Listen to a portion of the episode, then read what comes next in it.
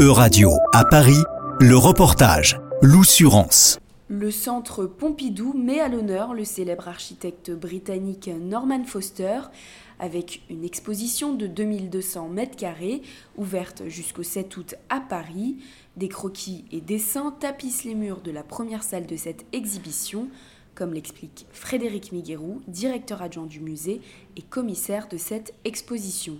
Le dessin d'architecture, c'est toujours un peu difficile, et là, euh, il a voulu montrer 400 dessins, 300 carnets de croquis sur les 2000 qu'il a, qu'il a, qu'il a réalisés, et je pense que le public est très séduit parce qu'on voit sa façon de noter les choses, la façon dont il comprend l'architecture, et puis la multiplicité d'approches des projets, des, très nombreux projets qui sont des aéroports, des maisons, euh, des immeubles de bureaux, des tours, euh, etc.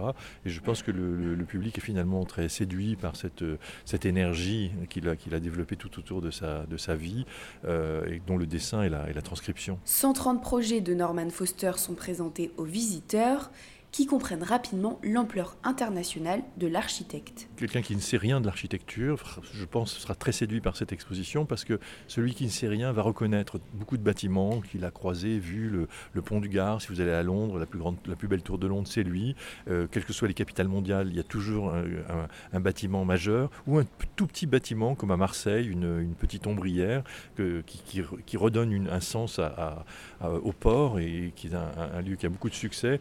Donc tout le monde connaît, sans le connaître, les projets de Norman Foster. Donc euh, en visitant l'exposition, on va retrouver des choses, notre mémoire va se, va se réactiver et on va retrouver des choses qui appartiennent à notre urbanité, à notre vie en ville. High-tech, nature, urbanisme et même transport du futur, ce sont tous les thèmes abordés par Norman Foster comme le rappelle le commissaire Frédéric Miguero. Foster s'est toujours intéressé aux mobilités, euh, les, voitures, les avions, les bateaux, les aéroports. il a fait des stations de métro, des réseaux de métro même euh, en Angleterre ou à, Bilbao.